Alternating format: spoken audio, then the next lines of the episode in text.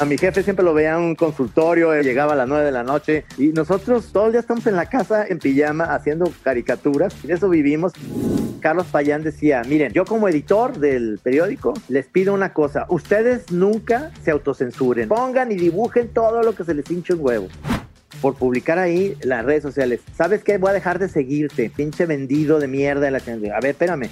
Son los riesgos del humor, cabrón. Si tengo la oportunidad de no volverlo a publicar, ya lo publiqué, ¿para qué lo vuelvo a sacar? Y lo que vayas a hacer es el mejor, cabrón. Me vale madre.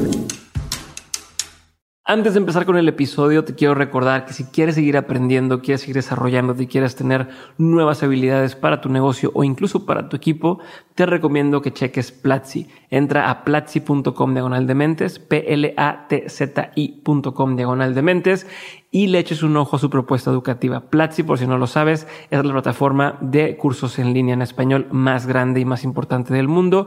Tienen cursos sobre casi todos los temas y todo el tiempo se está actualizando. Al día de hoy hay más de 700 cursos disponibles a los cuales puedes accesar con una membresía entrando a platzi.com diagonal de mentes. Espero que lo cheques y si te gusta, por favor dímelo en Instagram para estar al pendiente. Si sientes que últimamente al estar trabajando te cuesta concentrarte, te cuesta hilar las ideas, te cuesta retener la información o simplemente te sientes un poco estresado y abrumado, te recomiendo que pruebes Hack de Nutrox. Hack es un suplemento alimenticio, es un nutrópico que diseñé junto con Pancho Mendiola y tiene la función de ayudarte a manejar el estrés, a tener más energía y a poder aprender de forma más rápida. Si quieres echarle un ojo a eso, entra a nutrox.com, se escribe N-O-O-T-R-O-X.com y usa el código de descuento de mentes para que tengas un súper descuento en tu primera compra. Una vez que lo pruebes, mándame foto por Instagram, dime qué te pareció y te voy a dar unas recomendaciones adicionales para que le puedas sacar el máximo provecho.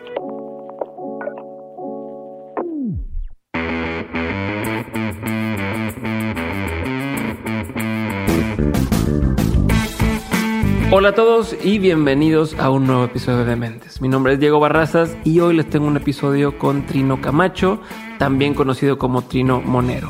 Trino, para quien no sepa, es historietista y caricaturista caracterizado por un humor directo y ácido.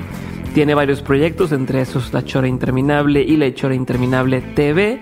Y además de todo esto, tiene más de 57 libros publicados. Algunos son de él, algunos son con una coautoría ha publicado sus tiras cómicas en los diarios del Grupo Reforma y en el 2000 fue otorgado el Premio Nacional de Periodismo de México y en el 2006 es nombrado el ganador del Premio Pajes Yergo en la categoría de Mejor Caricaturista del Año. En este episodio hablamos sobre sus inicios y sobre cómo llegó a estar donde está el día de hoy, por si alguna vez has tenido este sueño de algo que quisieras lograr y no sabes cómo alcanzarlo, probablemente este episodio te dé una muy buena idea de cómo puedes hacerlo, así que espero que lo disfrutes. Aquí está Trino Camacho.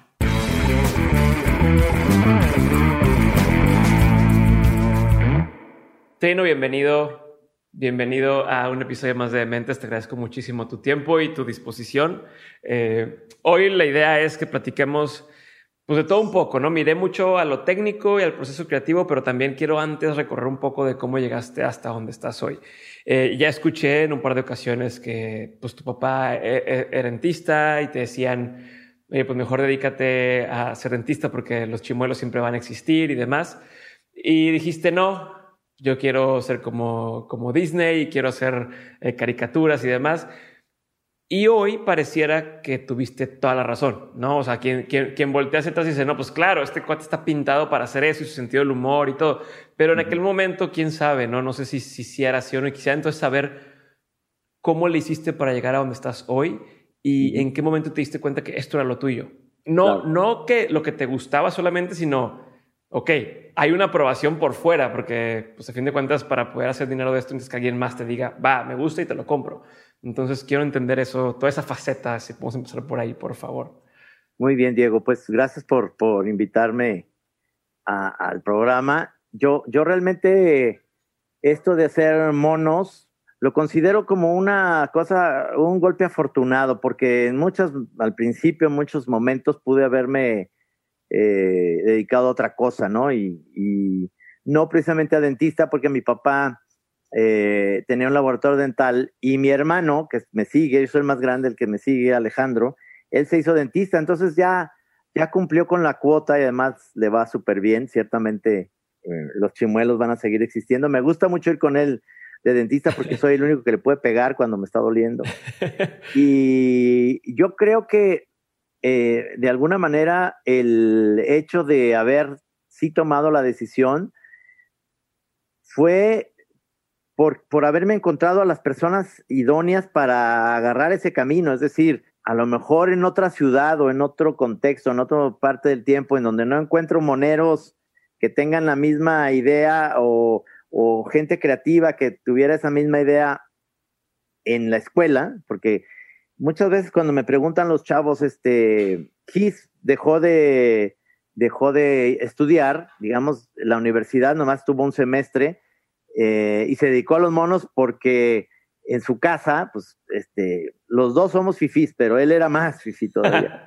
Eh, en su casa le, le, dijo su mamá, dedícate a lo que tienes que hacer, eso se me hizo sensacional. Entonces se dedicó a hacer monitos desde antes y ya publicaba en, primero en La Garrapata, después en el Uno más Uno, desde muy chavito, yo soy más grande que Gis, dos años.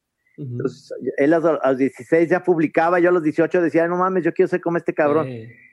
La vida nos fue eh, como en la universidad, y e, eso, a eso iba yo con, cuando me preguntan si vale la pena estudiar, yo digo que sí. Yo soy licenciado en comunicación por el ITESO y me titulé, y yo creo que sí sirve eh, en primer lugar, tener un diploma vale mucho la pena porque de alguna manera, en primer lugar, tienes muchas bases. Este, Por más que te pueda caer mal la, la carrera o lo que sea, el, el, hecho de estar en muchas clases que te daban hueva, después te das cuenta que valió la pena porque de ahí tienes miles de historias para volver a sacar en tu vida, ¿no? De filosofía, acerca de política, acerca de de la comunicación, eh, estuve con los jesuitas, entonces estábamos mucho en el bien común a las comunidades y la chica. Bueno, pero lo que voy yo con esto es que... Pero y te daban un, camino, ¿no? Es como te, te, obligan a cierto punto a, ok, aunque no te guste, entérate que existe esto, y entérate que existe esto, y entérate que existe esto, y ya tú con tu cabeza puedes empezar a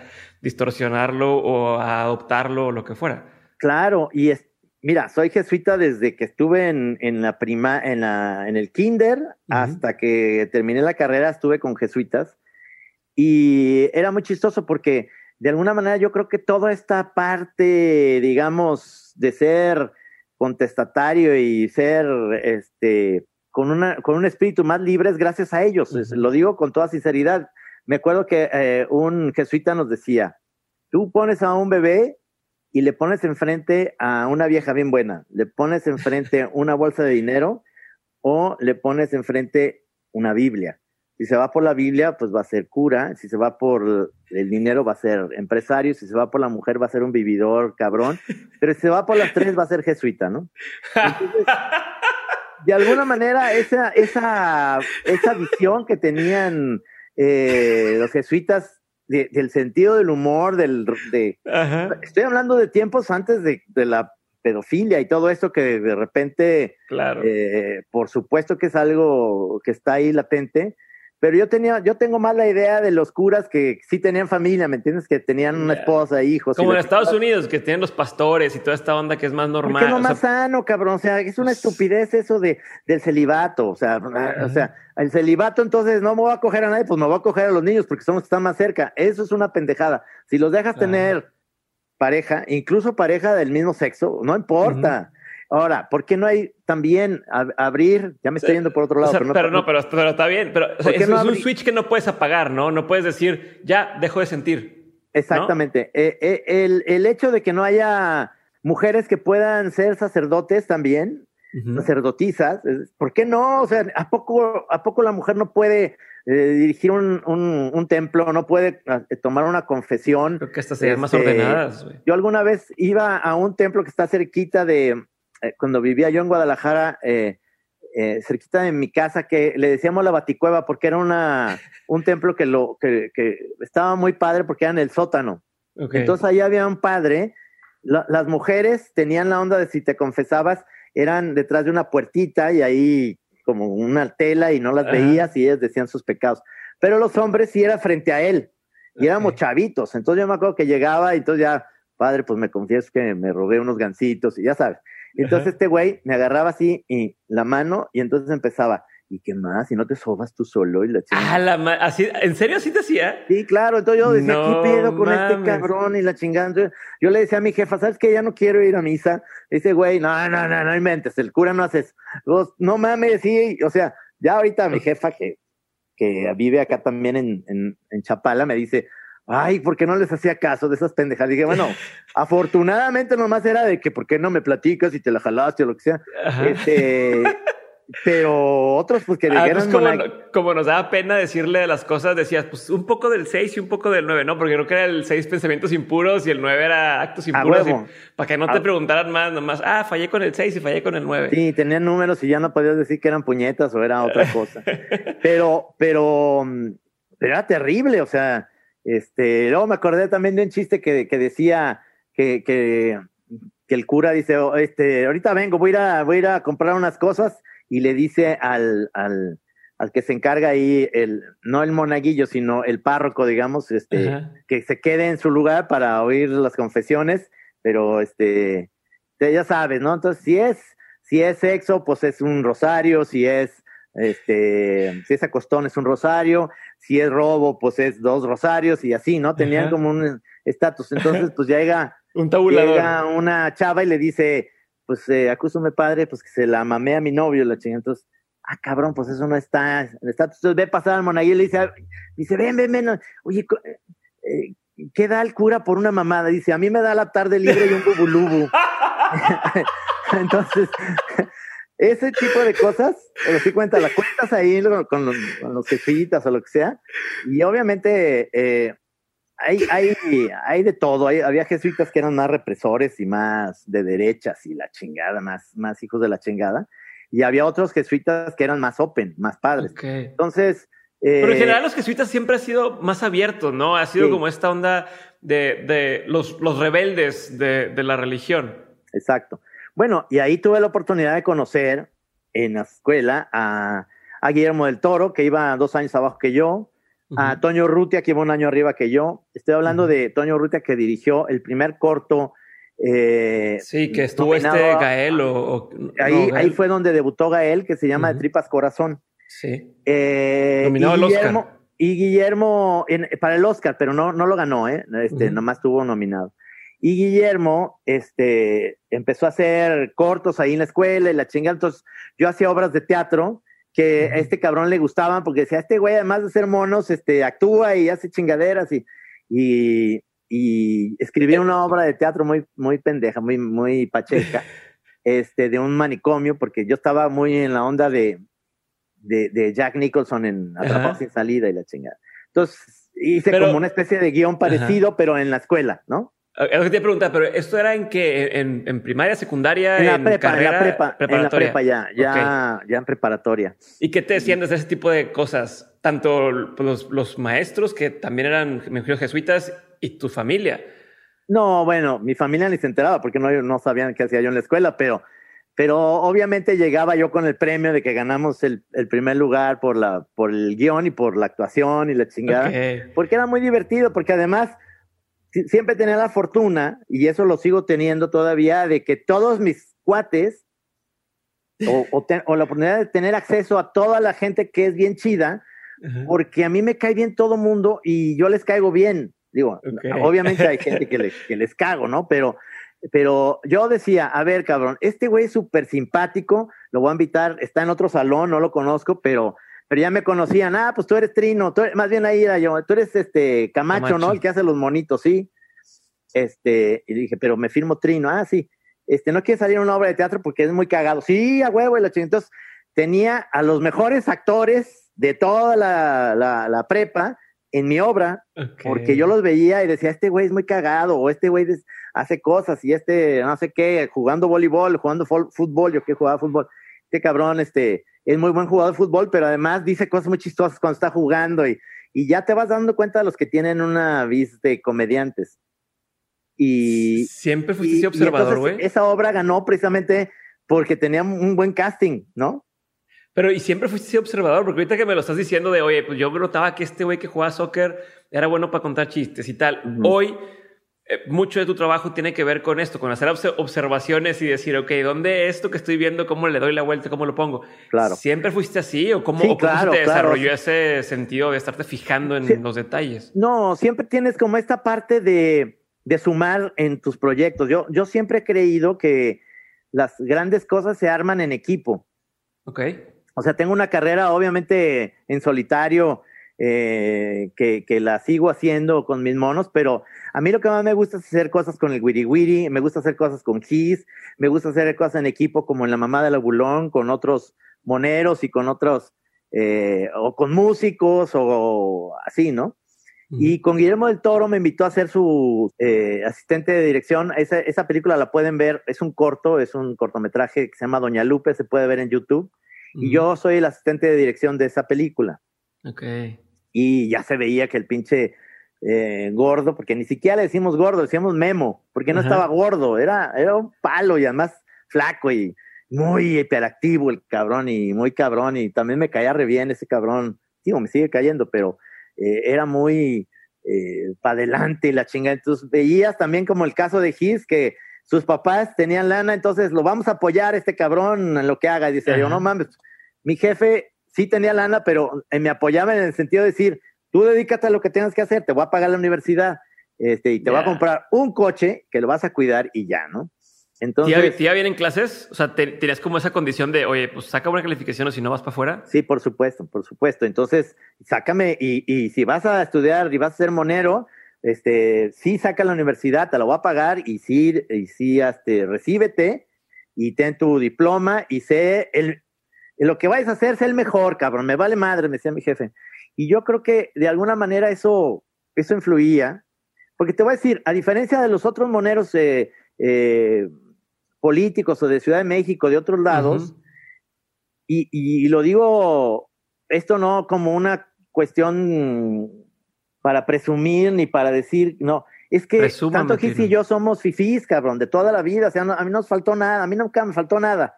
Eh, de verdad, es decir, este, pero estando con los jesuitas, pues íbamos a comunidades, ayudábamos a la gente y, y tenemos esta parte como muy de, yo sí la tengo y Gis también, de izquierdas, es decir, de izquierdas con esta mentalidad liberal y demás, pero pues obviamente luego creces y la gente, no, este, o compañeros llegan y dicen, oye cabrón, pero pues este, pues tu papá te pagó todo lo que tienes y la no, no, güey, no, no, no, espérame. Yo en la universidad mi jefe me dijo, ahí está tu carro y todo lo he hecho yo, cabrón. No puedo decir lo mismo de Gis porque ese cabrón sí tiene la... Pero yo, o sea, yo sí, yo sí, este... No, pero tienes que aprovechar. Sí mi lana, güey, o sea... O sea, no, pero eh, también sería tonto decir, ok, me están dando la oportunidad en mi caso, o nací en un lugar privilegiado, con el privilegio, y aquí me acomodo y ya, pues me hago güey, ¿no? una cosa es empecé, como dicen, con cierta ventaja, pero de ahí a lo que he logrado, pues ha sido de estarle chingando y buscando oportunidades y a lo mejor habrá caídas y levantones, pero es eh, cómo le hago para donde estoy llegar más lejos. ¿Estamos? Por donde le busques, o sea, Memo el Toro es un fifí, Toño Ruti es un fifí, todos somos unos fifís aquí de Guadalajara, pero todos hicieron su carrera lejos de sus papás y este, con su proyecto como muy, muy cabrón. Entonces. y eso es algo que creo que a veces la gente no, no, no, no se, no, se da cuenta cuando te ponen ejemplo, ¿no? Dicen, no, es que Bill Gates se salió de la universidad y Mark Zuckerberg se salió de la universidad, pero luego dices, sí, pues se salió de Stanford y se salió de Harvard y tienen familias que les podían apoyar, entonces tenían la capacidad o la oportunidad de poder arriesgar un poco más y lo hicieron y lo hicieron bien, y, y pero tenían esa oportunidad que aprovecharon y que sería muy tonto no aprovechar, güey. Y quiero saber, a ver, quiero aprovechar para, por lo que me estás diciendo ahorita, me da la impresión de que todos esta camada de, de personas talentosas como tú, como Gis, como Memo, como Toño, eh, eh, ya sabían qué querían hacer desde pues, preparatoria. Si era así, ¿y tú, ¿y tú qué crees que fue la diferencia? Porque te dicen, oye, es que en una ciudad tienes que irte a Ciudad de México para tener éxito, tienes que salirte de, de México para tener éxito, y ustedes lo hicieron pues desde Guadalajara y empezaron ahí a, levantar. También estaba este, el personal, estaba, había, mucho, había mucho, mucha movida creativa, intelectual y que les fue bien. Y entonces quiero entender a qué crees que se deba eso.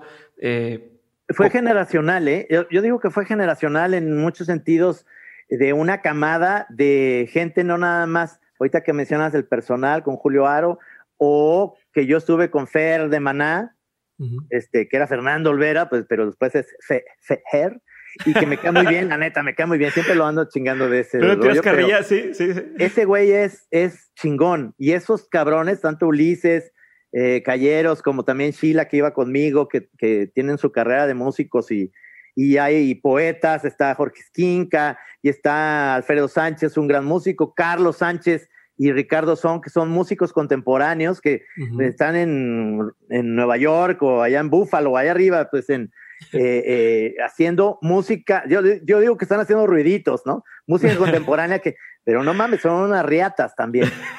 es una generación muy cabrona en la cual todo el mundo tenía muy claro qué es lo que tenía que hacer y lo que quería hacer y yo en mi, en mi mente era caricaturista, hacer humor y hacer cine. Yo eso era, eso era mi parámetro decía, esto es lo que tengo que hacer en la vida y lo voy a lograr y lo voy a querer hacer así. Pero, pero a lo que voy nuevamente es el trabajo en equipo y los amigos. Todo esto te platico porque todos vamos en la misma ola y todos nos ayudamos, ¿no? O sea, yo les ayudé a los del personal a hacer un, junto con Gis, a hacer portadas, este, he trabajado en revistas que me han invitado, este, ¿no? O sea, con Toño Ruti hacíamos eh, doblajes y el de Viaje al Fondo del Mar lo hicimos en su estudio. Yo me eh, acabo de enterar de ese, yo lo vi muy, yo, yo, nací en el 90, eso lo hicieron en el 91, pero tiempo después se hizo viral, o sea, fue esos, de esos videos que se hacen virales, este, o sea, ustedes eran los original TikTokers, güey. Entonces, este, lo vi y, me cagaba de risa, que estábamos más morrillos, estábamos chiquitos y, digo, ya, yo que lo, vi cuando tenía, no sé, 11, 12 años, ya vaya un rato después de eso. Y era la, cura entre todos los compas porque pues decían cosas bien peladas, ¿no? Para, para nuestra edad, era cómo y que no lo vean los papás. Y justo ahorita que me estaba echando la investigación de, de que iba a platicar contigo, me topo con que tú hiciste eso y decía, cabrón, ¿cómo? ¿Cómo? Este, y se me hizo muy impresionante cómo desde hace 30 años o más. Más. has tenido. 2021, 40 años de conocer a Gis y de publicar. Yo, Gis tiene más de publicar, pero en 2021 vamos a hacer un, un como un libro. Yo uno de especial mío de 40 años de Monero y otro con Gis de 40 años de ser amigos y de hacer un chingo de cosas, ¿no? Pero eso es lo que me, a lo que iba es cómo, cómo te has mantenido vigente haciendo experimentos, intentando cosas, libros, películas, estos doblajes, estas cosas. Digo, ahorita, lo vi y ha impactado a generaciones distintas, en, distintos momentos que a lo mejor tú, tú, nunca dijiste, oye, voy a hacer ese doblaje y luego 10 o 15 años después un morro en una primaria lo va a ver y, y, luego ahorita, después de 20 años que yo, que yo lo vi por primera vez, me cae el 20 que eres tú y que a lo mejor en ese momento, obviamente soy un pendejo, hay mucha gente para la que siempre dijo, ah, pues estos güeyes son Taylor y haciendo sus, sus experimentos y, sus, y sus, su arte, pero no te llama la atención a veces eso, decir, ay cabrón, ¿cómo eso que hice hace no sé cuánto hoy sigue siendo vigente o hoy marcó la pauta para ciertas cosas. Porque en aquel momento, eh, eh, me llama la atención porque en aquel momento lo único que, teníamos en mente al hacer esto era divertirnos, porque no existían las redes sociales. Entonces, eh, de repente Félix Fernández, el portero del Atlante, no, este, vino, vino con sus cuates en un camión a jugar fútbol, una cascarita que me invitaron a jugar y, y le dije, güey, este, ya se van a México, vinieron nomás a eso porque sus cuates de aquí de Guadalajara, yo jugué nomás como nada porque son bien buenos todos, cabrones, bien, bien perros. Y le dije, ¿y se van a regresar en el camión? Bueno, pues tengo una copia en VHS porque, pues ya sabes, de esos camiones que sí tienen videocasetera VHS. Llévate esto y lo pones, cabrón. Son un chingo de doblajes que tengo ahí. Todos están ahorita en YouTube. Entonces, este güey dice, no mames, cabrón, todo el viaje a Ciudad de México lo vimos, lo volvimos a poner, lo volvemos a poner, pinche cassette. Él, todavía lo tiene, me dice que todavía tiene el VHS. Ahora vive en Miami el cabrón. Y decía que les hice el camino, porque era la única manera en la que yo podía eh, mostrarle a la gente, o venían a mi casa y les decía, bueno, este, llame los pedones, ¿quieren ver algo que hicimos? Y poníamos esto y era aplausos y la chingada decía, es mi función especial de esto, que lo van a ver underground, nomás la gente que, que tiene esta oportunidad, nada, ya y de repente pues llegó la, ni siquiera el Internet, sino el momento de hacer un, un CD con animaciones, con cosas, y entonces inserté ese doblaje. Entonces la gente podía comprar ese, es, esa cajita, no, no la tengo aquí tan cerca, pero una cajita que decía trino, monos, este, y más cosas y la chingada. Entonces ah, empezó, empezó la onda de internet y empezó el YouTube. Y entonces lo subieron, subieron ahí y le pusieron doblaje de trino, o sea, no, hasta eso buena onda. Y un millón de visitas, estoy hablando, un millón de visitas primero que nadie, cabrón, en la vida. Fox, la cadena, lo baja porque dice, ¿qué pedo con estos cabrones que le metieron audio a algo sin permiso y la chingada, ya sabes? Y perdimos ese millón que ahorita sería, bueno, te estoy hablando de un millón no, en el, eh, cuando empezó YouTube, que no sé si fue 2000, lo que, el año que sea, fuimos tendencia ahora sí en, en, momentos en que no, no era eso.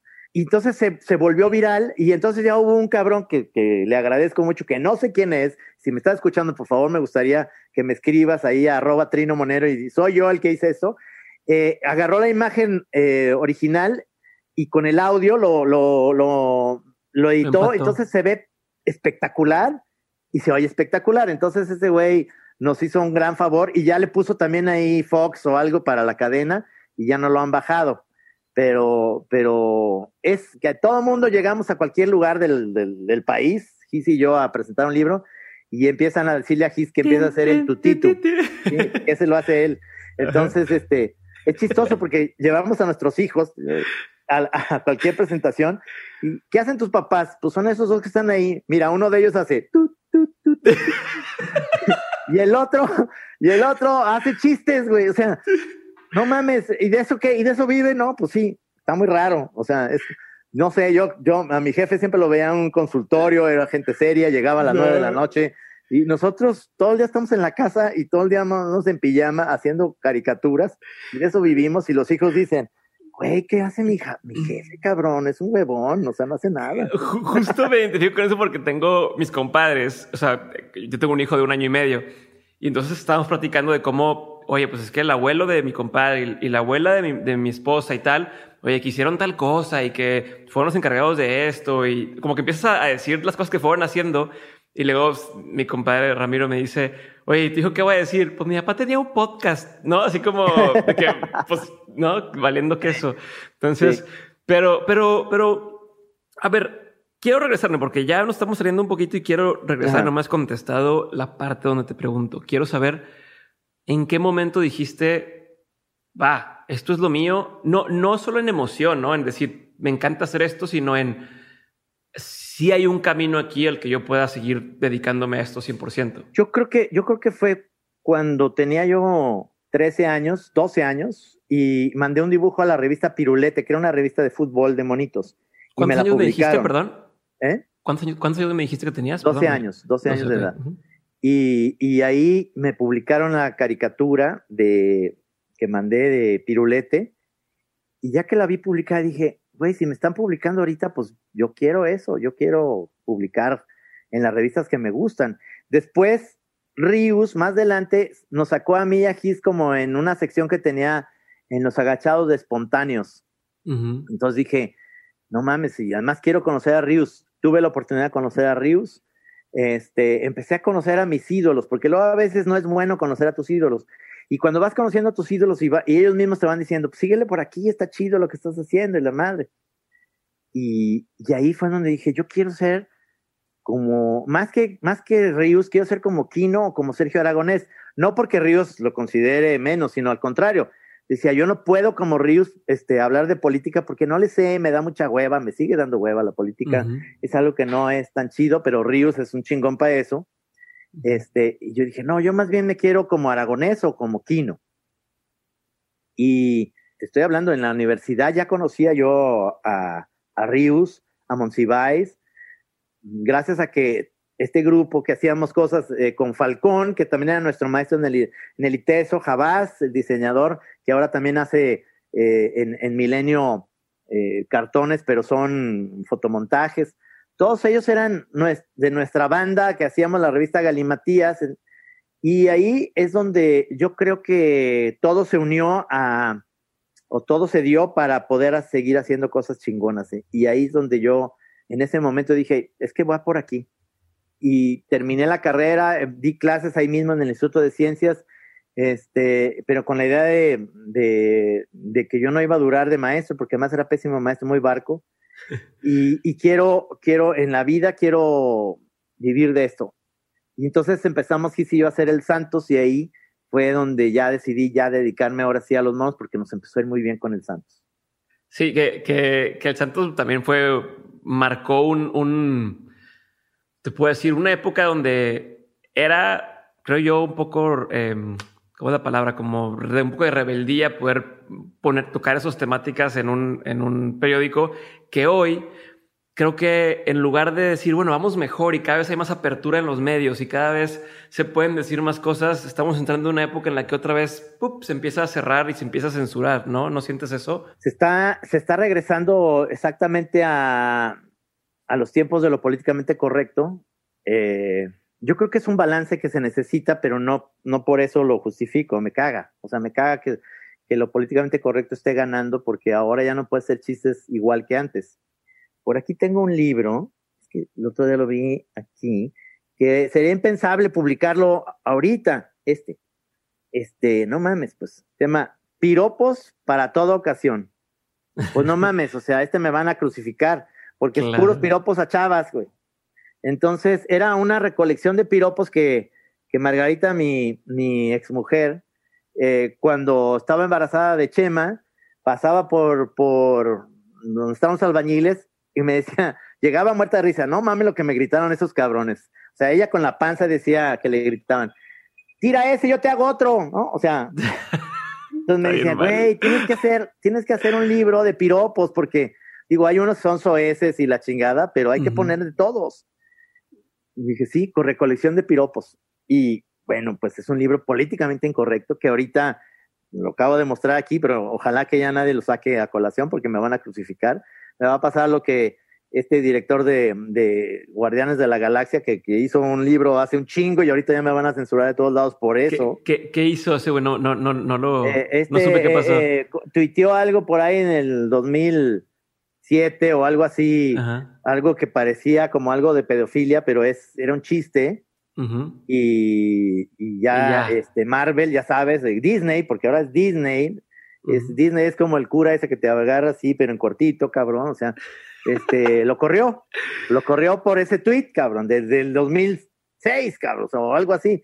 Obviamente, todo esto está cambiando y hay que tener mucho cuidado. Y a mí lo que me gustaba mucho en la jornada, cuando publicamos El Santos, es que Carlos Payán decía, miren, yo como editor del periódico, les pido una cosa, ustedes nunca se autocensuren, o sea, pongan y dibujen todo lo que se les hinche un huevo yo los voy a censurar.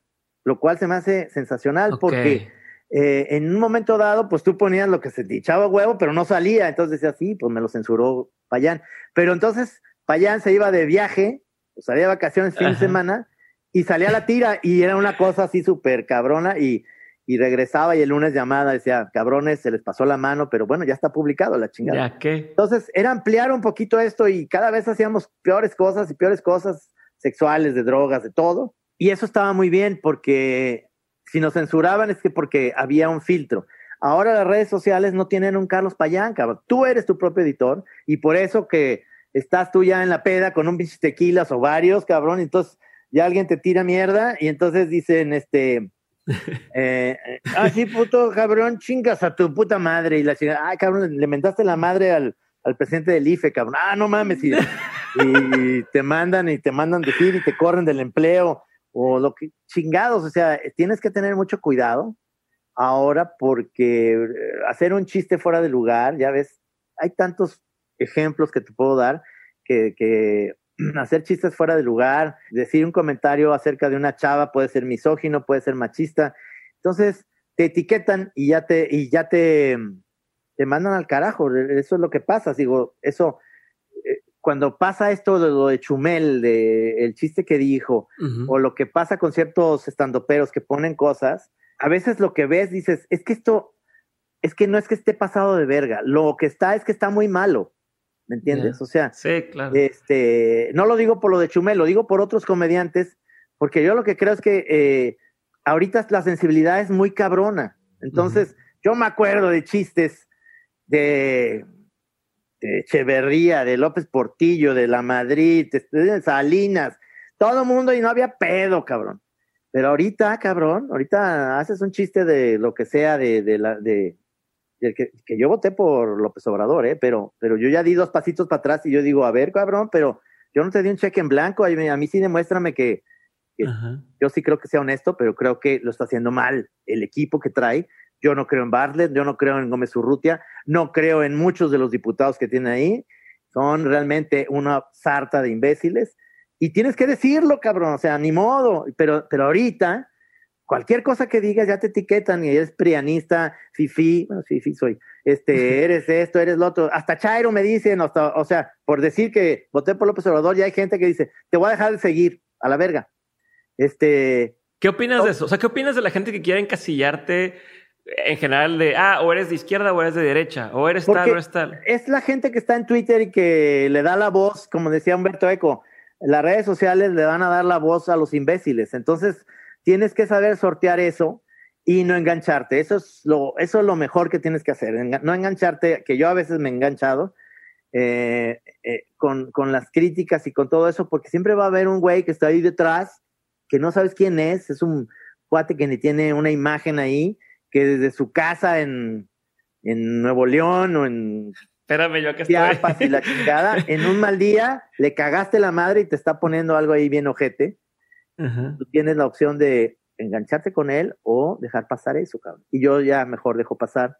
Hay una opción sensacional, no sé si lo sepan, yo creo que sí lo saben, que ellos se cuelgan una, una, una medalla si los bloqueas. Me bloqueó Trino y la chingada, pinche intolerante. Pero hay una opción que dice silenciar.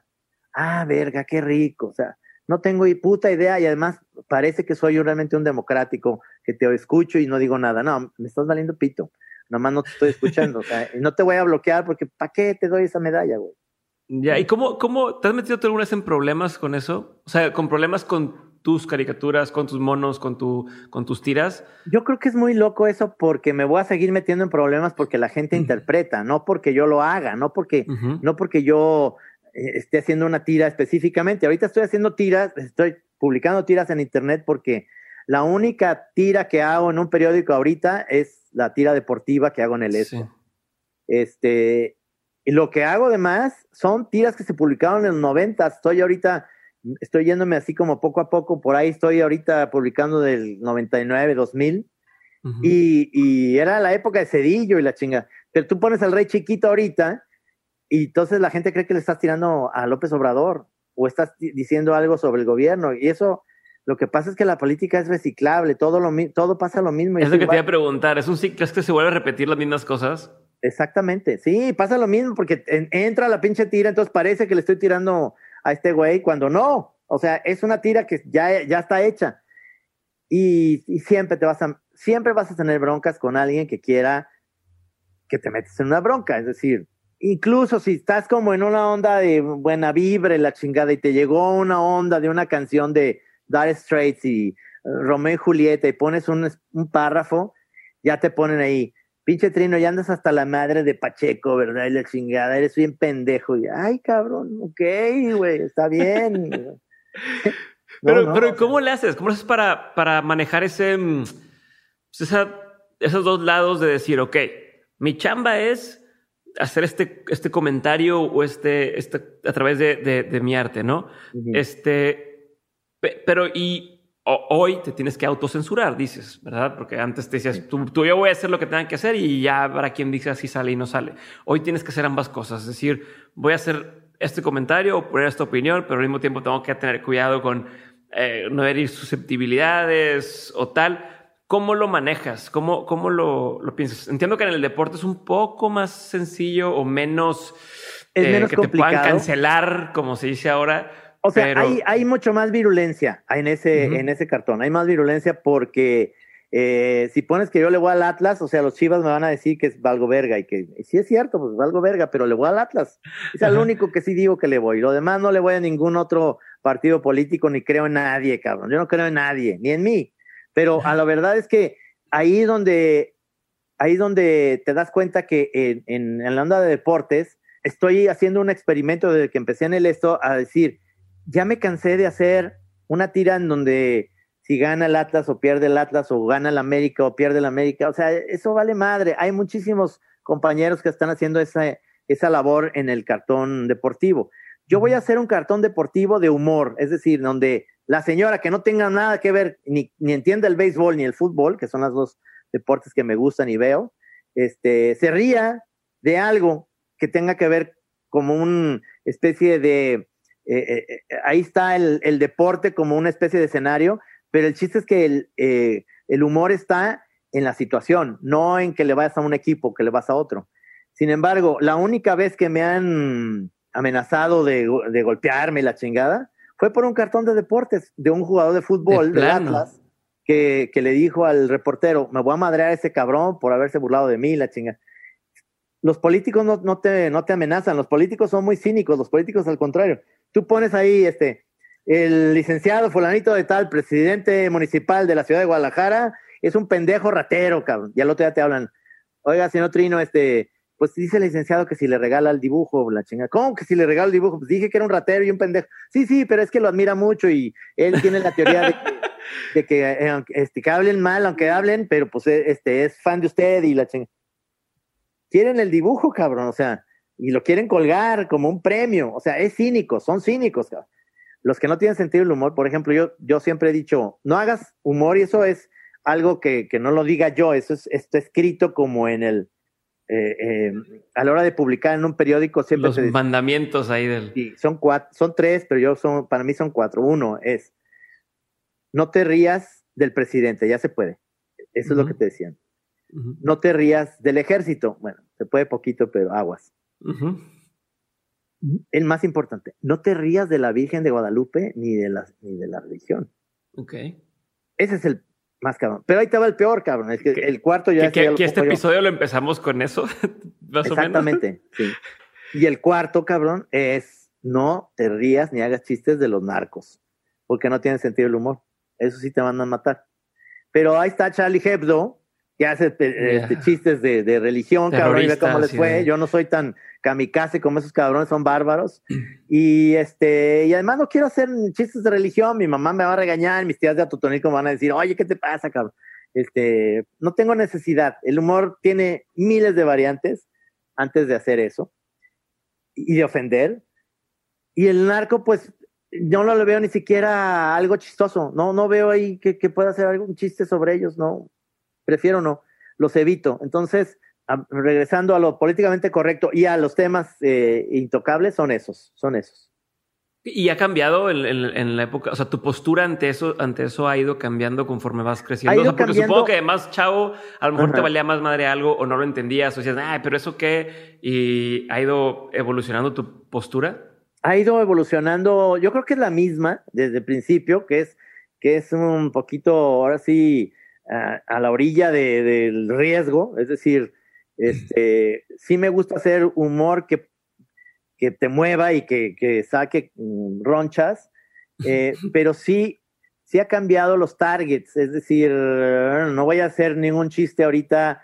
Eh, el otro día, eh, Gabo, mi, mi diseñador, me mandó unas fábulas del 99 donde Chelita la cajera Uh -huh. eh, andaba de malas y, y, golpeó al gerente y golpeó al policía y golpeó a todos y llegó el ratero y se lo agarró a chingadas, lo corrió uh -huh. y al final el ratero decía, conste, estoy sacando el chiste este, políticamente incorrecto, decía, yo creo que anda en sus días. No mames, cabrón. Entonces le dije, no pongas ese, no pongas eso, cabrón, no pongas, no lo pongas, no lo pongas, ya, ese chiste ya, ya fue, ya. Ya caducó. Este, o sea, en su qué? momento. Porque porque es estigmatizar un rollo, como siempre decimos, de las mujeres y la A mí me encanta el humor de Woody Allen. Y Woody Allen tenía hasta una animación con, con Blancanieves y salía él como animado en una de las películas. Creo que es en la de Annie Hall. Uh -huh. Y habla de ese mismo tema. Pero, pero ahorita Woody Allen está estigmatizado como un cabrón, pederasta, la chingada, cosa que no le han comprobado. Y yo tengo mis dudas, pero no, no por eso no, no por eso le pongo las manos al fuego por él, ni por nadie, pero son los riesgos del humor, cabrón. Entonces, ¿por qué voy a hacer eso ahorita si tengo la oportunidad de no volverlo a publicar? Ya lo publiqué, ya fue el error, ya. ¿Para qué lo vuelvo a sacar? Es como meterle limón a la herida, no. No, tiene que ser algo el movimiento Me Too es muy valioso, es verdadero. acabo de ver ayer en la noche una super película que le traía yo hueva y luego que la, llevaba yo 20 minutos y dije, no mames, está chingoncísima. Es sobre el escándalo de Fox News que se llama Bombshell con esta eh, eh, Charlize Theron y Nicole Kidman y esta eh, Margot Robbie. No mames, pues es eso, cabrón. Lo viven las mujeres todos los días, estigmatizadas como de objeto sexual de la chingada.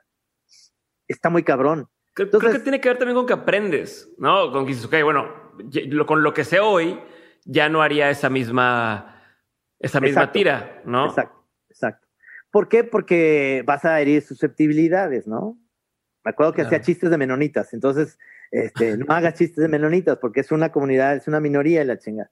Eh, de los Krishnas. Pues eso me viene desde las películas de, de los, eh, de los soccer, de, de, dónde está el piloto y la chingada. Me dan mucha risa a mí los, los, los Krishnas. hay que hacer chistes de Krishna. ¿Te mueres de ganas por hacer un chiste de Krishna? No, cabrón, o sea, no pasa nada, no lo hagas.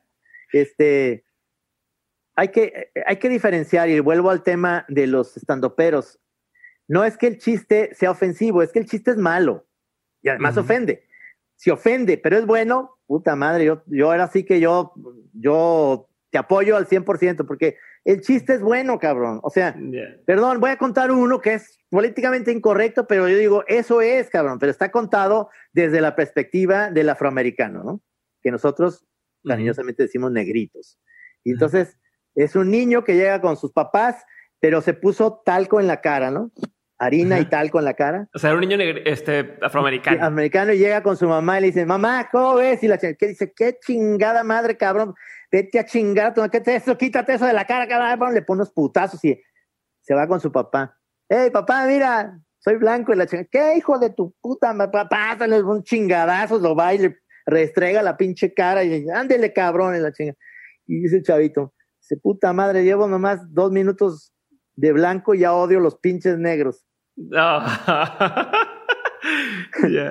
Está cabrón. Pero cabrón, pero está bueno. Y además lo cuenta un afroamericano. O sea, es un chiste. Sí. Un afroamericano. creo que tiene que ver también el sentido de quién lo cuenta, ¿no? Y, de qué posición está. Si es un judío y habla del holocausto, si es Mel Brooks y hace una obra de teatro sobre los nazis, está muy bien hecho si lo hace un cristiano católico de Latinoamérica, eso también tenemos los mexicanos. ¿eh? Podemos hacer chistes de lo que sea. Y, este, ahí tiene, ¿no? Estaba un americano, un francés, un alemán y un rancherito. Y gana el rancherito. ¿Por qué? Porque esa es la onda de el tercer mundo contra el primer mundo. Entonces, ah, no mames, los de los ingleses de, de Top Gear hicieron, este, sacaron un coche mexicano ¿Y qué, y cómo, y qué se le pone? ¿Gasolina? No, eh, con frijoles, este, jala el pinche car. No, los pinches mexicanos indignados, cabrón. A ver, el, consulado, la embajada, por favor, un extrañamiento a esos cabrones. el chiste es buenísimo. Están diciendo algo de que los frijoles, no mames, o sea, nosotros todo el tiempo estamos chingando a los reyes de Europa, a quien sea, porque a ah, nosotros sí podemos.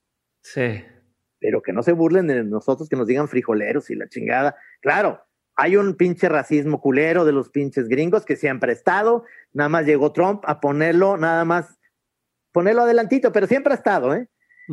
eh pero pues nosotros tenemos el, la capacidad de burlarnos de ellos. Ahora, los mexicanos somos muy queridos en todo el mundo, de verdad lo digo. Vas a España y te quieren, nomás por, por tu tono, por cómo somos, porque somos amables, porque somos chidos no hay pedo. Pero, güey, somos, te digo, de esta tela muy delgadita y no podemos hacer esos chistes, ¿no? Oye, me voy a cambiar de tema por completo. no quiero regresarme a entender, o sea, ya ves que hiciste este tema de, de los doblajes, película, libro, cosas. ¿Cómo decides en qué proyectos sí involucrarte y en cuáles no? O sea, ¿cuáles son tus criterios para decir, esto sí hago, esto no, con estas personas sí trabajo, con estas no, en este periódico sí le quiero entrar a hacer mi trabajo, en estos no. A lo mejor tiene un poco que ver con lo que estamos hablando ahora de, de, pues, el, sentido del humor y, lo, lo, políticamente correcto e incorrecto y demás. Tal vez tenga que ver con eso, pero quiero entenderlo, quiero entender tu criterio. Yo creo que el criterio principal es eh, ver que el proyecto o el lugar donde vas a publicar, este, pues esté, esté, esté padre, pero no quiere decir por eso estigmatizar ciertas cosas. Por ejemplo, por muchos años, Naranjo y Helio Flores han publicado en el Universal. El Universal, que es un, un, muy buen periódico, pero que no es un periódico que sea de izquierdas, cabrón. O sea, es un periódico de centro derecha o lo que tú quieras. Ahí publican todos los odiados ahorita por, por la 4T. Ahí está Loret y la chingada. ¿Qué importa? Qué bueno que esté ahí Helio Flores. Está chingón. Es, es un oasis y hay que ser muy democráticos. Hay que tener todas las variantes de pensamiento. Por ejemplo, me, me, me invitaron a publicar en Latin Oz, ¿no? Ya me corrieron, pero, pero me invitaron cinco, cinco, cinco cartones, hice ahí. Y entonces, por publicar ahí las redes sociales, ¿sabes qué? Voy a dejar de seguirte, pinche vendido de mierda de la A ver, espérame.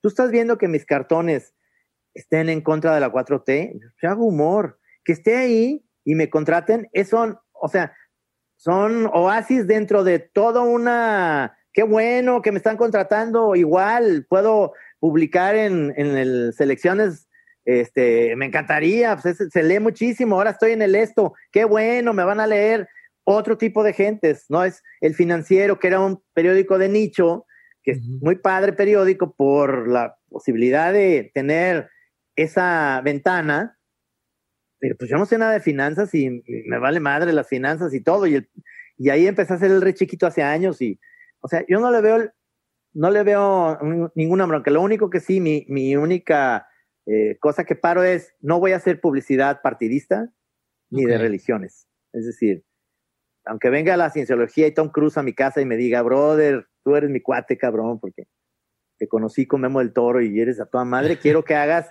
eh, en caricatura mi historia de la cienciología. No, vete a la verga, no. ¿Por qué? No? Porque esas cosas no.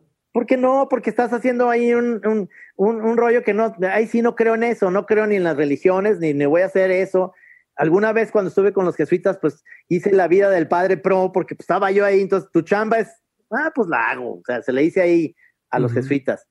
Entre más leía decía, puta, no, estoy, no, no soy cristero, no, no, no, no, pero, pero de alguna manera, este, ahorita si me preguntas, no voy a hacer un, un folleto en pro de Morena, del PRI, del PAN, del PRD, del verde, del verde ecologista, a lo mejor sí, porque esos cabrones son bien rateros y quiero que me paguen 60 millones de dólares y eso sí, les voy a repartir a toda la banda, les voy a regresar su dinero por boda de ratero. No, a nadie, cabrón. O sea, estoy hablando de broma, pero a nadie que sea una cuestión política ni de religión. O sea, ahí pintas tu este, raya. Pinto mi raya. Y, y todo lo demás, pues si me, si me pagan y si me dejan publicar lo que quiero, pues ¿por qué no? O sea, puedo estar hasta en la hojita parroquial, este, si me permiten hacer chistes de, de, religión, o sea, no pasa nada. ¿Por qué? Porque te ven allá en, en, en las iglesias, pero no, la verdad es que yo prefiero estar, eh, es más, estuvimos en una revista, Gis y yo, que decíamos, es, es donde no deberíamos publicar, que se llama Cáñamo, que es una revista sobre la mota. Y digo que sí, claro, es o sea, yo la compro, la revista, es más, puede ser lo mejor, pero ¿por qué estamos en algo? ¿Por qué pertenecer a un club que, que van a hablar de lo mismo que nosotros queremos? Vamos a estar con, en donde no, cabrón, vamos haciéndolo con una, en una revista que hable sobre salud y bienestar, y ahí ya hablamos de mota, ¿me entiendes? O sea, Ok. O sea, sí, como, como para poder. ¿Para qué hablas donde ya te entienden y donde ya compran tu misma ideología? Sino más ya, ya tienes el público, está vendido, cabrón. Ya, ¿para qué? O sea, como el otro día que salió en la chora, salió Widrobo y que hablabas así de, de, que, a ver, aquí ya saben que nosotros somos de, de hongos y de tal, porque eso que dices que es más fifío, no sé qué comentabas. Pero a cierto punto has, te has rodeado o, o, o la gente que lo sigue comulga con muchos de sus, o, se suscribe a mucho de su ideología y su forma de pensar y su tipo de humor. Eh, y cuando escribes en otros medios, piensas en, en a ver, voy a escribir en, en, el esto, ¿no? Que es de deporte. Voy a escribir pensando en la persona que va a leer esto o tú lo escribes pensando en lo que tú quieres decir. No, es en lo que yo quiero decir. Es en lo que yo quiero decir. Eh, y adecuarme al medio en el que estoy para decirlo de, de esa manera. Es decir, es, es muy difícil porque este, esta manera de, a mí me encanta que nos digan que hongueros y pachecos y la chingada, Y luego, y luego les digo, a ver, Gis, que dibuja puras pachecadas, o sea, lleva como unos 30 años que no se mete mota porque le va muy mal, o sea, se la fumó toda, entonces ya no, no le gusta. Somos bien Su esposa fue la que me dijo, Kenia fue la que me dijo cuando grabé con ella que no, pues todo el mundo cree que es bien pacheco, pero pues no. No, no, no, eso sí, somos bien tequileros y nos va muy bien, somos fiesteros. pero ni él ni yo, o sea, puta, yo tenía, hasta el año pasado volví a tomarme un tecito de hongo, pero yo tenía unos 15 años que no, y me fue muy bien, es decir, pero, pero tenemos esta fama, digamos, de que somos atascators. Entonces, yo tuve, yo tuve luego de repente novias que, que, que este, sus mamás decían, no, pues, ¿dónde es con ese güey? Que ese güey tiene fama de que es bien atascado y que hasta cocaína. La Oigan, señora, yo, o sea, una vez la probé y la neta me caga la cosa. O sea, es horrible, cabrón. Esa es la onda del poder, el power y, y el dinero y la chingada. No, no, no. Yo quiero, yo quiero un, ahora ya hay gomitas, ¿no? Quiero una gomita pero pues, yo quiero más bien tequila.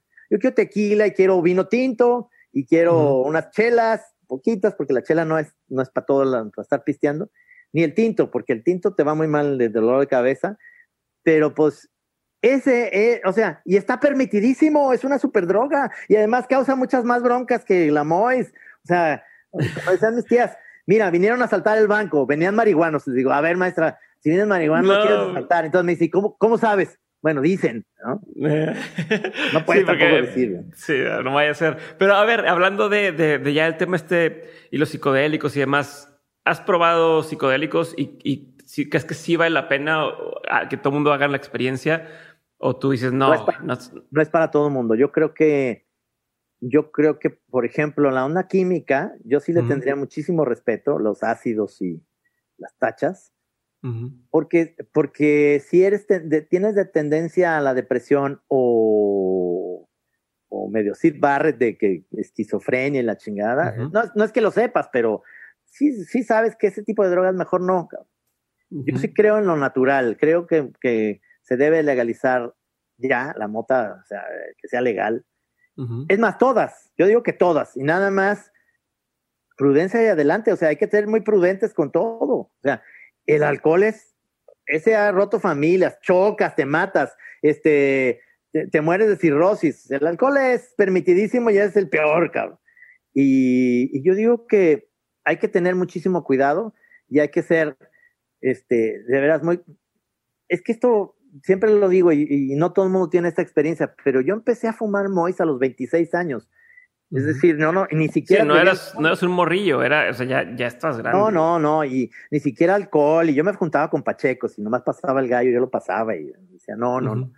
Este, fui muy fresa, y luego ya después dije, no mames, lo que me perdí está chingón, pero ya tenía yo el criterio, ya tenía yo el criterio para no irme por ahí, ser un pachecote, y pues ya, pues ya no voy a estudiar en la universidad, en la prepa, o No, o sea, ya tenía yo el criterio y eso es importante. Yo creo que antes que nada hay que, hay que, hay que ver por ti y por, por tu bienestar y luego ya está la diversión. Siempre hay un relajante muscular que te va a ayudar y ese puede ser la mota, puede ser el alcohol.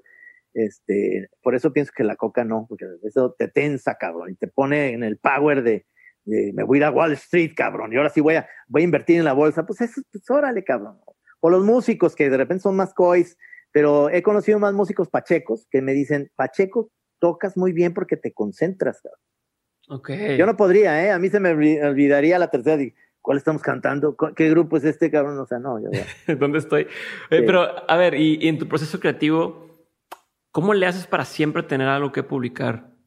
¿Cómo le haces para...? Porque te he escuchado decir así como estás ahí con la pluma y esperando a ver que se te ocurra algo, pero pues a lo mejor hoy que haces una, una tira cada tres días, cada o sea, lunes, miércoles y viernes, bueno, te puedo entender que tienes un día completo a lo mejor entre uno y otro para pensar, pero cuando hacías diario, ¿cómo, Mira, cómo, tengo una libreta, para que siempre entregar? Tengo una libreta de ideas, de ideas raras, o sea, de repente son sueños que este, se me ocurre ahí un, como una situación media forzada, porque luego despierto y digo, pinche chiste, no, no funciona, cabrón, pero está bien que lo escribí porque de ahí salen más cosas, ¿no? O sea, de repente tengo ahí como unos personajes que quiero sacar. Eh, hay un, un, hombre que digo yo, Este, eh, hay, una nueva tira que se llama Mundo de Juguete que estoy haciendo, acuareleada y la chinga. Entonces, hay una que, quiero que sea la, la, chica chorlito. Tengo ganas de poner la chica chorlito, que es una chava que tiene mente de, de, tapón de vino tinto, o sea, de... ¿Cómo es eso? Sí, y luego... No, explícamelo, este ¿cómo es eso de tapón de vino tinto? ¿Qué significa? luego, este... Un robot maligno que, este que el, robot le da a los niños Coca-Cola y azúcar y, cosas este, llenas de azúcar, demás y grasas saturadas. hay, uno, hay uno dice, teniente, atrapamos a los ladrones de banco. Perfecto, ¿dónde están? no quisieron venir. No. no. nos quisieron acompañar. O sea, es una pendejada, pero haces, desarrollas eso, ¿no? Este, hay uno empiezan así, empiezan como con los remates. Exacto. Y de ahí, y de ahí lo vas. Y lo, es de, sabes en qué va a acabar y de ahí te vas para atrás. Eso es, eso es para mí la manera en que trabajo, es sabiendo el, el gag final, sabiendo el, el punchline, te vas para atrás y lo desarrollas. Pero el problema con ustedes, creo yo, y, o más bien el reto es un comediante creo que va y lo practica en un bar y luego lo practica en otro bar y luego lo practica tal hasta que, oye, ya pegó, ya, ya lo pulí, ya quedó perfecto y ahora sí voy y hago mi especial en tal lugar y, es puro material más o menos probado. Tú no tienes esa oportunidad. O si tienes forma de probar antes y, oye, pues esto va a pegar o no. No, sí, sí tengo, sí tengo porque en las presentaciones del libro y demás tengo ciertas muletillas que voy probando para ir funcionando en el jam de moneros y demás. Este, situaciones. Yo me acuerdo que yo tenía es montadísimo y luego ya lo, se lo oía a un comediante, dije, ah, cabrón, o ese está en el inconsciente colectivo o, me oyó en algún momento, pero era esto que decía yo que, ¿por qué Televisa creía que, que los niños teníamos antenas para localizar personas perdidas? Y, y, decía, es que cuando yo estaba viendo la tele de Chavito, veía Meteoro o Astro Boy, las caricaturas, 5 de la tarde, y entonces servicio social, se perdió esta persona, eh, traía un overall, camisa raya, sufre de sus facultades mentales. No mames, entonces, y anda por ahí. Entonces mi mamá decía, ya mucha tele, salgan a jugar. No, no, no, no, ahí está un cabrón con un overall. este, en vez de pasarlo en la noche con Sabludowski, cabrón, que era el noticiero de la noche y los adultos sí saben dónde está el señor del overall de la raya, de la camisa de rayas. Los niños, qué chingados, o sea, como si nosotros supiéramos. Y luego de repente veo esto con una rutina de un comediante y digo, ah, cabrón, pues esa es la mía. Pero te das cuenta que o todo está en el aire, porque ya nadie inventa cosas y nada más le das tu propio sello. y, suele pasar, suele pasar. No, no, no estoy, no estoy criticando ni juzgando que te fusilen. Simplemente creo que muchas ideas están ahí y todos vemos lo mismo, ¿no? Chingón. Trino, vamos a pasar a una parte que esto no te ha dicho que existía, una parte de preguntas concretas. Es una parte donde yo eh, hago la pregunta, la respuesta puede o no ser corta, pero de ahí pasamos a la siguiente y a la siguiente. ¿Te parece? Muy bien. Pregunta número uno, Trino. ¿Cuál ha sido el peor consejo que te ha tocado escuchar o que te han dado? Híjole, el que más me caga. Oye, me, me gusta esa chava.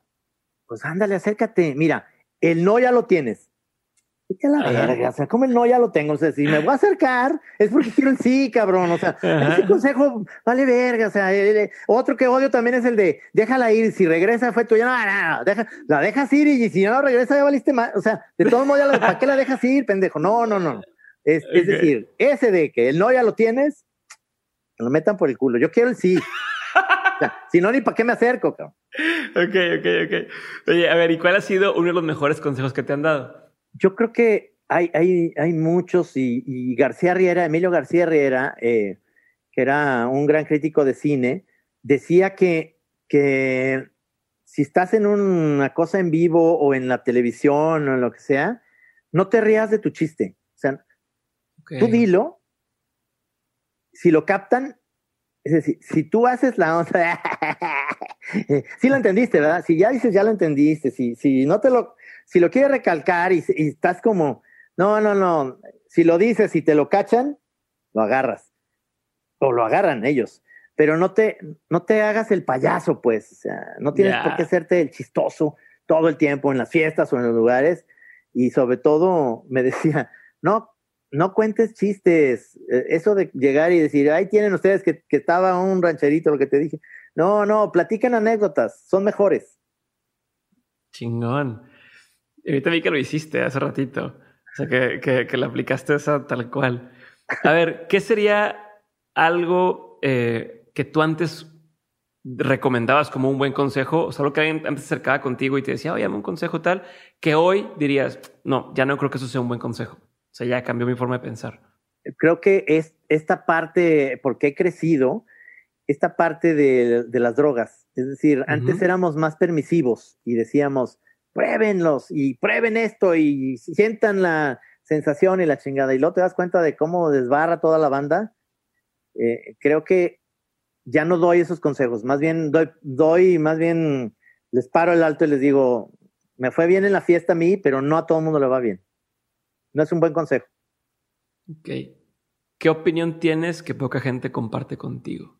Yo creo que el hecho de la capacidad de, de, de poder, eh, ¿cómo se dice? en, conocer a alguien y sin necesidad de decirlo todo, conectas con esa persona. Este, el sentido del humor, alguna cosita, es un, es un guiño que, que cuando lo encuentras con alguien dices, este güey o esta chava me cae bien, o este cabrón me cae bien, porque sí, está sí tiene un sesguito padre, no es, no es el chistoso que se acerca a contarte un chiste porque te dice, ah, tú eres el chistoso de los monos y te va a contar chistes, no, sino que te está diciendo cosas como serias, pero le encuentras esa parte y no todo el mundo tiene eso y, y no todo el mundo, y no con todo el mundo yo comparto eso. Ok. Supongo que te pasa muchísimo, ¿no? Que te pasa mucho el, el, ah, tú eres trino y déjame te empiezo a contar chistes. No, no me pasa mucho, pero, pero de alguna manera es un estigma que tenemos ahí de, Ajá. del rollo. El otro día nos pasó y lo voy a hacer muy, muy corto, pero eh, habíamos no, no, visto... No lo hagas corto, eh, tú dale, tú dale, tú dale. Eh, eh, habíamos visto al diente de oro y, y, lo vimos en un video y como que dijimos, ah, cabrón, ese personaje está muy estridente y la chingada, nos invitaron a hacer una cosa con, con él el domingo pasado. Y este, y yo creo que Gis y yo íbamos, porque íbamos en el carro los dos a un lugar que nos midieron la temperatura, todo el rollo, uh -huh. y con él, todo muy bien ¿El diente de oro o el escorpión el, dorado? El diente, el diente de oro es un comediante. Ah, ok. Es hijo de Héctor Bonilla y de Sofía Álvarez. Yo empecé okay. a investigar y dije, ah, no mames, este güey está chido. Pues a mí yo admiro a Héctor Bonilla muy cabrón. Decía, pero su personaje es muy estridente, cabrón. Entonces, como que íbamos como. A, a, nosotros no nos gusta ser parte de una onda donde llegas y, y está. Eh, ¿Cómo se llama ese payasito? Platanito y la chingada. O sea, yeah. Ay, cabrón, es como algo que no sé cómo manejarlo Uh -huh. El único chingón que hace personajes poca madre es el Wiri Wiri. Si estamos con Ponchito o con, o con este Johnny Petardo, pues no mames, ese cabrón te va a hacer pedazos, pero está chingón porque lo hace muy bien. Okay. Y no mames, nos dio la vuelta al cabrón, lo adoramos, es un chingón. Y eso uh -huh. me gusta, que alguien me ponga una revolcada a la hora de que, de, de, de que me quita todo ese estigma. Y okay. me pasa al revés, cuando yo te dije, no conozcan a sus ídolos, cabrón. De repente conoces a gente que admirabas y son unos pinches patanes que te cagan. Y dices, puta, ¿para qué tuve que conocer a este güey? O sea, por eso no quiero conocer a Paul McCartney. Aunque sé que es buena onda, pero ¿qué tal si anda de malas? Entonces yeah. prefiero no conocerlo nunca ya y decir, ese güey es chingoncísimo y me voy a quedar con esa idea, ¿no? Chingón. Ahorita que hablabas de Gis, y, y me voy a también salir tantito de, de, de las preguntas. ¿Cómo le has hecho para a lo mejor es una pregunta que se te va a hacer ti muy obvia o no sé, pero ¿cómo lo has hecho para mantener una relación de tantos años con alguien que además podría ser considerado tu competencia? Porque, oye, pues o me escogen a mí para hacer la, la tira o le escogen a él, ¿no? Y, ¿sabes? ¿Cómo, ¿Cómo le han hecho para hacer tantas cosas juntos, tantos experimentos juntos y seguir siendo compas? Y así, en general, me da la impresión que tienen muchas amistades de mucho tiempo que siguen haciendo cosas y que hoy podría llegar a ser un valor más o menos perdido ¿Cómo lo has logrado? ¿Cómo? Porque, porque, eh, porque lo admiro el cabrón, muy cabrón. Entonces, yo sí creo que los dos hacemos cosas diferentes y a la vez podemos hacer el Santos juntos. Uh -huh. Entonces, yo no lo veo ni lo veré como competencia porque cada quien tenemos nuestro nicho y porque además somos muy honestos y muy, eh, ¿verdad? Somos muy buenos amigos. Es, o sea, si nos peleamos, o sea, de repente pone una música horrenda para, para dibujar o, o eh, yo siempre le digo que él es el niño no, cabrón. O sea, nos invitan a tal cosa, no, dice no, de entrada dice no. Ya oíste, cabrón, espérate. Este, y entonces él me critica por todo lo contrario. Dice, tú a todo dices que sí. Le dije, güey, eso yo lo aprendí con mi casa, con mi mamá. O sea, mi hermano Alejandro siempre decía que no, él iba de la chingada. O sea, este, a ver, este, hace falta cereal y leche. ¿Quién va a la tienda a comprar y la chingada? Este, y Lolo él decía, no, yo no. Y decía, sí. A ver, tú vas a ir, le decía Alejandro, porque dijiste que no, cabrón, porque de eso tragas. Yeah. Di sí, di sí. Y a lo mejor van a, vas a acabar yendo, pero di sí, cabrón. O sea, di sí, y, aunque no tengas ganas, y aunque no vayas, porque yo, yo no iba, ¿me entiendes? O sea, un pendejo, decía, sí, sí, sí, sí, voy al rato. La pero te quedaban con la idea de que, ah, qué buena onda este güey. Es que este cabrón es buena onda. Entonces yo siempre digo, sí, tú di sí. O sea, no, no, tampoco estás, eh, te están diciendo que, que vayas a apoyar a Trump, ¿verdad? O sea, y diga sí, pero, pero de entrada ese güey siempre dice no, y eso nos, nos peleamos y le digo, di sí, hombre, y luego después tenemos la oportunidad de decir, ¿sabes qué? Se me olvidó que tenía tal cosa, y iba a grabar con los dementes, pero pues ya me valió verga, y yo no puedo, no puedo, cabrón. ok, ok, chingón. Entonces, eso es lo que ha hecho que sean amigos sí, siempre. O sea, el, la admiración. La admiración mutua, yo creo, y en ese sentido, el que nos conocemos muy bien y nos caemos bien, cabrón. Ok, ahí te va. ¿Qué es algo? O sea, la pasada fue una opinión que, que poca gente comparte contigo. Esta es, ¿qué es algo que la gente no sabe de ti y que si supiera le sorprendería? Me encanta Flans. Ok, entonces probablemente sí le sorprenda a muchos. O sea, yo ponen las mil y una noches, me vale verga. O sea, estoy en un bar de puros bikers y la chingada, yo estoy haciéndome el, muy cool. Y ponen las mil y una noches y me vale verga. Yo empiezo a bailar las mil y una noches. Ni modo. Chingón. ¿Qué, qué te da mucha curiosidad hoy? Eh, ¿En qué va a acabar esta pinche pandemia? ¿En qué va a acabar las relaciones humanas? Eh, ¿Qué está pasando con la pareja y con el matrimonio? Sí veo que mi hija, su no está, en sus prioridades no está casarse y tiene su novio y ahorita está en Francia con él y la chingada. Pero ella no sé, no sé si quiera incluso tener hijos, ¿me entiendes? Eh, ¿Qué va a pasar con las relaciones personales, con, con el amor, cabrón? ¿Qué, ¿Qué, va a pasar? Todo está cambiando muy cabrón. Y, y somos de una generación, yo y Gis, y mi generación, pues, somos boomers, como nos dicen, este, de que sí creemos en que sí está padre tener una pareja y estar con una chava y, y vivir con ella. Y ahorita estoy solo, cabrón. Ahorita estoy solo, pero, pero no estoy mal, pero no estoy mal. Eso, eso me tiene intrigado. Ni estoy deprimido, tengo mi hijo que me tiene una semana y otra semana no, vivo en un lugar chingoncísimo que es aquí en Ajijic, este, veo a mis amigos, me pongo pedo con ellos, incluso aquí en Zoom, o sea, ya es una cosa de locura, que estamos con nuestro tequila o vino y estamos aquí platicando y nos reímos, me duele la panza, cabrón, estoy oyendo, si luego de repente ves ahí, en, como en esto que estamos, un cuadrito donde está un cabrón que está, eh. págate las camellas. Ah, güey, ya se, se, cayó, cabrón, se puso pericia y sigue, está solo ahí y nosotros cagados de risa. Es decir, ¿qué va a seguir en, en la vida que me asusta de no poder abrazar, de no poder estar con alguien, de no poder estar en, en vivo en un ratote, cabrón, porque sí lo veo que esto todavía ve el 2021 encerraditos, ¿eh? ¿Tú crees que el 2021 vamos a seguir igual? Todavía, todavía, hasta que la vacuna más o menos se pruebe esto, todavía. Sí, sí, ahorita para la vacuna de la influenza es un pedo, porque no hay. Imagínate esa cuando ya esté, puta, de aquí que te llegue. Oye, ¿qué es algo que tu cerebro tiende a querer hacer y tú tienes que puta, huevarte para que no, no haga, o sea, no te vayas hacia allá? Tengo siempre en mi mente la canción de, de José Alfredo de Yo no nací pa' pobre, me gusta todo lo bueno. O sea, a mí me gusta todo lo bueno, no estoy hablando de cosas materiales, estoy hablando del hedonismo, de yo lo que quiero es que ya sea mediodía para comer bien rico con mis cuates, este, echarnos unos vinos, platicar, eh, que el fin de semana vea a a la gente que quiero, por supuesto a mi hijo, platicar con él, ver películas. O sea, nada de eso es productivo. O sea, no es nada de que yo diga eso, es chamba, no. Mi cerebro todo el tiempo me está diciendo quiero recreo. O sea, pareciera que esto es clases y que está bien chingón. Si estas son las clases, no mames, esto quiero diario.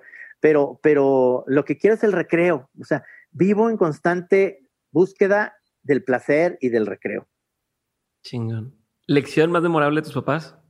Eh, mi jefe, mi jefe en ese sentido que decía, eh, era, era un témpano el cabrón de hielo, o sea, y llegaba y decía, es, esta parte es de mi mamá, este, allí en el, mi papá era golfista y era bien bueno, yo nunca llegué a jugar golf y mi hermano también es muy bueno para jugar, yo nomás fútbol, y él llegaba y decía, ahí en, en el golf, en el club, decían que tu cartón de hoy está bien, está muy padre. Y entonces iba y me decía mi mamá, él, él cree que está muy padre, él es el que dice que está chingón, pero no te puede decir, o no sé qué chingado le pasa a este cabrón de témpano de hielo, que no te puede decir, te quiero cabrón, qué chingón. Nunca lo dijo, nunca. Así se fue el güey. Pero, pero era muy chido el güey, o sea, tenía otras cosas muy padres, te daba el cariño de otra manera. Y yo lo que hago, este, como mi jefa, que es lo, más cariñoso que hay en este mundo, pues yo, yo eso hago con mi hijo, yo sí lo abrazo, lo beso, y él es bien cariñoso, entonces es, es algo, un consejo de mi mamá que dice, entrégate cabrón, o sea, en esta vida, ¿qué te cuesta decir te amo, te quiero? Este, no pasa nada, no pasa nada. Chingón. ¿Qué es lo que la gente tiende a decir? Que dices, eso es bullshit. esas frases que la gente dice o esas cosas que dicen y todo. Yo estoy super cursi. O sea, yo lloro en las películas, en las chick movies. O sea, lloras. Yo lloro en todas, en Cinema Paradiso, por supuesto. Eh, lloras en las de Cameron Crowe, cabrón. O sea, si ves eh, Jerry Maguire, me sé los diálogos, me encanta esa película. Veo a René Zellweger y digo, no mames, esa güerita, qué guapa, cabrón. Este, sí, soy, eh, en ese sentido, te das cuenta por qué me gusta Flans, cabrón. Ya. A ver, siguiente pregunta. ¿Qué es un libro, película, serie, documental, lo que sea que haya marcado un antes y un después en tu vida?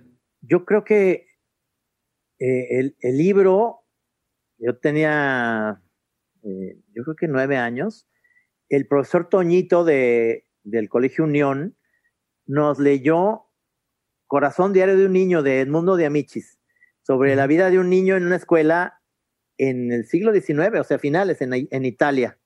Y ahí viene la historia preciosa de los Apeninos a los Andes, de un niño eh, italiano que su mamá, por la crisis y todo, se fue a Argentina y la fue a buscar.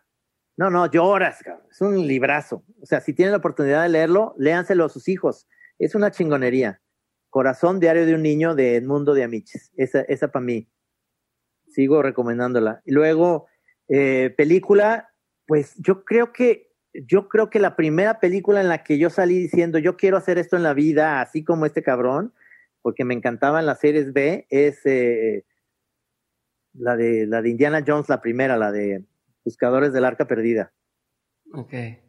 Y música, yo eventualmente regreso a, Abbey Road, el disco de los Beatles. Ahí, ahí está atrás, mira. Ahí se ve. Ya, sí, ahí tienes puestito. Trino, última pregunta, Trino. Gracias por tu tiempo, gracias por, por el espacio. Esta pregunta se la hacemos a todos los invitados y es, de todo lo que has vivido en lo personal y en lo laboral, has tenido un montón de aprendizajes. Si tuvieras que quedarte con tres aprendizajes que fueran así como tu brújula, tu norte, que quisieras tener siempre presente, ¿cuáles tres aprendizajes serían?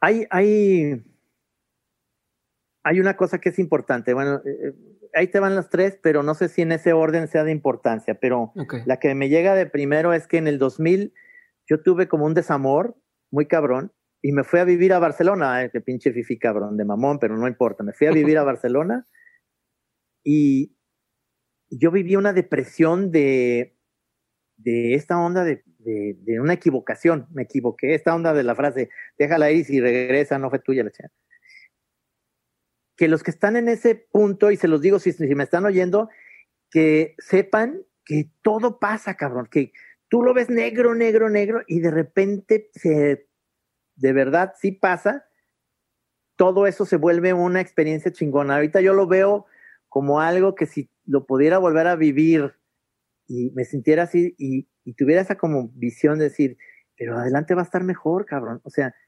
sí, hay que pensar que, que todo es un cachito de tu vida y luego vienen cosas bien chingonas. Pero vivirlas te ayudan a crecer más. Es preferible vivir esa depresión y esa tristeza a, hacerte pendejo. ¿no? Esa es una. La otra, las cosas materiales llegan en su momento cuando llegan y si no llegan es porque, pues, eh, son otras. Yo, yo siempre he pensado que la gente o los chavos que traen esa como drive de que quieren este, ser alguien y ser reconocidos, se desbarrancan antes porque la vida se va a encargar también de darte tu lugar. Si chambeas con honestidad y en lo que te gusta, tú vas a ser bien chingón. No importa si eres el mejor fontanero de Ajijic o si eres el, el, mejor eh, eh, DJ de una fiesta, no quiera hacerlo inmediatamente. No, cabrón. Van a pasar años. Y entonces de repente llega. Cuando sueltas, llega. Ese es el segundo. No clavarte en ser alguien chingón nomás porque hacía huevo. Y el tercero, eh, yo, yo sí creo es, sí vale la pena enamorarse, o sea, sí, sí vale la pena que te rompan el corazón y enamorarte, porque a veces no te rompen el corazón. Y, y si sí te lo rompen y tú le echaste todos los kilos, este, no te obsesiones, o sea, cabrón, el mundo está abierto así, hay un chorro de personas, hombres o mujeres, que más adelante vas a conocer. Y a veces hay que enamorarse uno primero de la soledad, de decir, aquí estoy yo solo, para poder realmente brillar, porque si te obsesionas con algo, con alguien, para...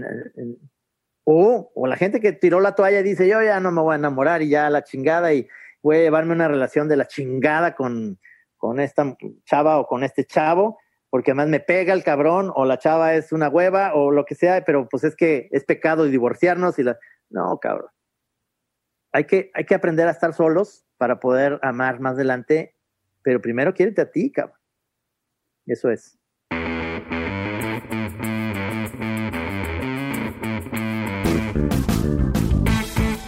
Hasta aquí mi episodio con Trino Camacho. Espero que lo hayas disfrutado. Yo soy Diego Barrazas y esto fue un episodio más de Dementes. Si quieres seguir en contacto, puedes hacerlo a través de nuestras redes sociales en arroba Dementes Podcast, arroba Diego Barrazas y puedes unirte a Insider entrando a dementes.mx, diagonal comunidad.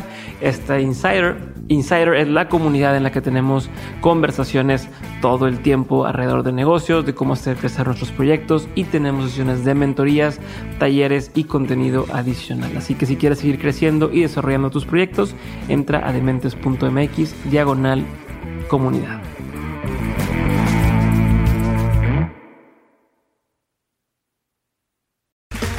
Okay, round two. Name something that's not boring. Laundry? Ooh, a book club. Computer solitaire, huh? Ah, oh, sorry, we were looking for Chumba Casino. That's right. ChumbaCasino.com has over 100 casino style games. Join today and play for free for your chance to redeem some serious prizes. ChumbaCasino.com. No purchase necessary. Full prohibited by law. 18 plus terms and conditions apply. See website for details.